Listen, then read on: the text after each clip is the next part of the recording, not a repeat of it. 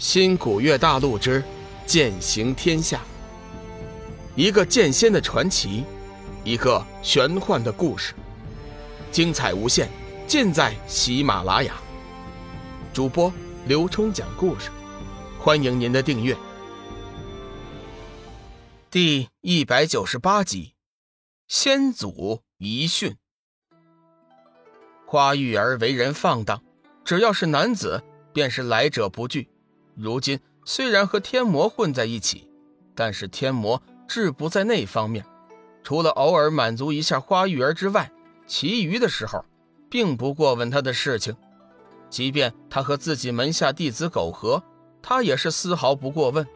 如今他在自己面前意图勾引霸皇，天魔自然也不会有什么不悦。相反，如果花玉儿真的能将霸皇拿下，那倒是最好不过的。不过，他认为花玉儿完全是自作多情。霸皇的为人，他是最清楚不过了，绝对不会对女色所动，尤其是像花玉儿这种骚货。哼！霸皇冷哼一声：“花玉儿，请你放尊重一点，别忘了，我还是你的长辈。纵使你师父欢喜魔女在此，也不会像我如此的放肆。”花玉儿。见那霸皇始终不给自己好脸色，也是微微动怒，冷笑一声：“ 霸皇，我也请你别忘了，如今我也是一门之主，和你身份相当，不要用那没用的辈分来压我。”“呵呵，是吗？你也是一门之主，我怎么听说你为了自己的淫欲，已经将欢喜门？”卖给了天魔老弟，现在你充其量不过就是一个淫妇。霸皇的语气中充满着不屑。花玉儿正要发怒，天魔出声道：“哎，两位不必吵了，现在我们还有正事要谈。”天魔开口，霸皇和花玉儿自然不敢再做计较，停了一下，天魔道：“如今。”正道消亡，何该我魔道昌盛？上次和鬼门联手，本来是难得一见的机遇，只可惜因为一些主观原因，并没有取得事先所期望的成果。想我魔门本为一家，是当年几位祖师意见不合，这才闹了分裂，从此。我魔门便失去了在修真界的统治地位。如今机遇在前，我欲君临天下，再现魔门光辉。不知两位意下如何？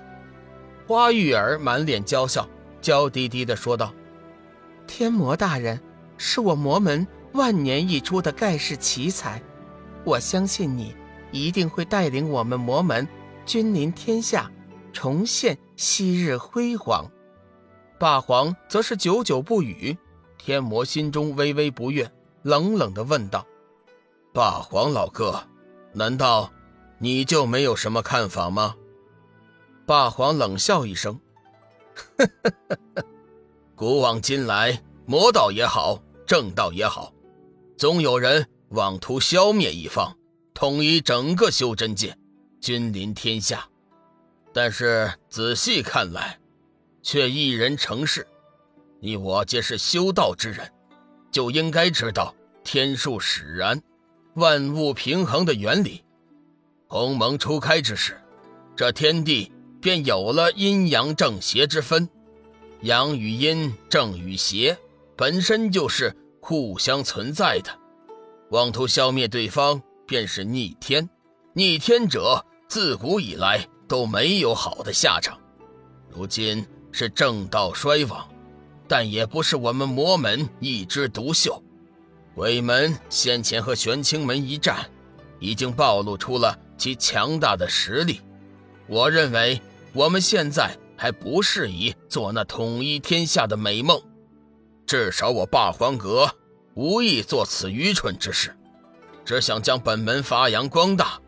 方才不愧对我们的先祖，花玉儿、天魔闻听此言后，双双变色。前者正要出手，却被天魔阻止。天魔冷冷道：“霸皇老兄，看来你确实是老了，当年的豪情壮志已经不复存在。不过，我可以明确的告诉你，君临天下，对我魔门来说，并不是梦。当然，现在也不必征求你的同意。”魔门三宗，如今已有两宗在我的手中，剩下你霸皇一宗，也是迟早之事。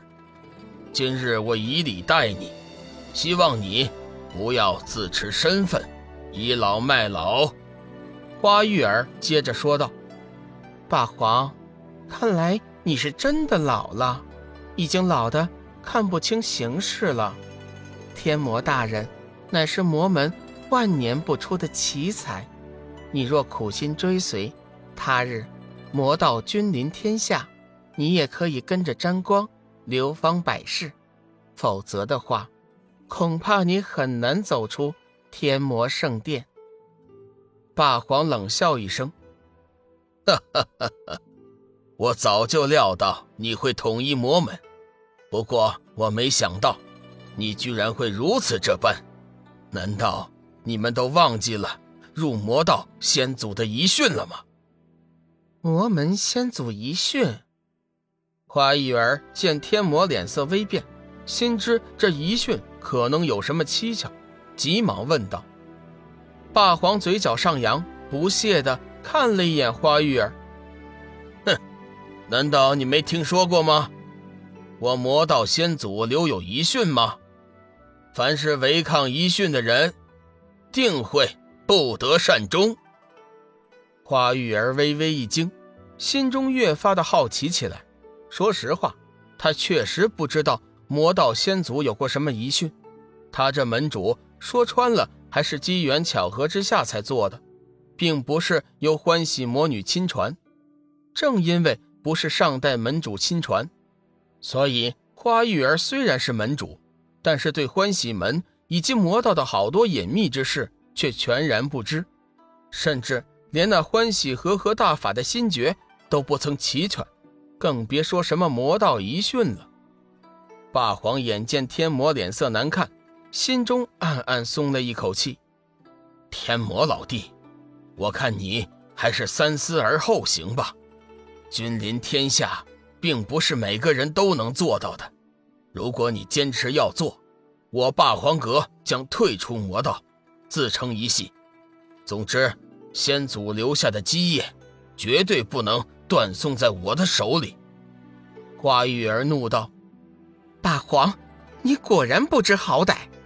贱妇，闭嘴！你连魔道先祖的遗训都不知道，你有什么资格妄称一门之主？你有什么资格和我说话？”霸皇大喝一声。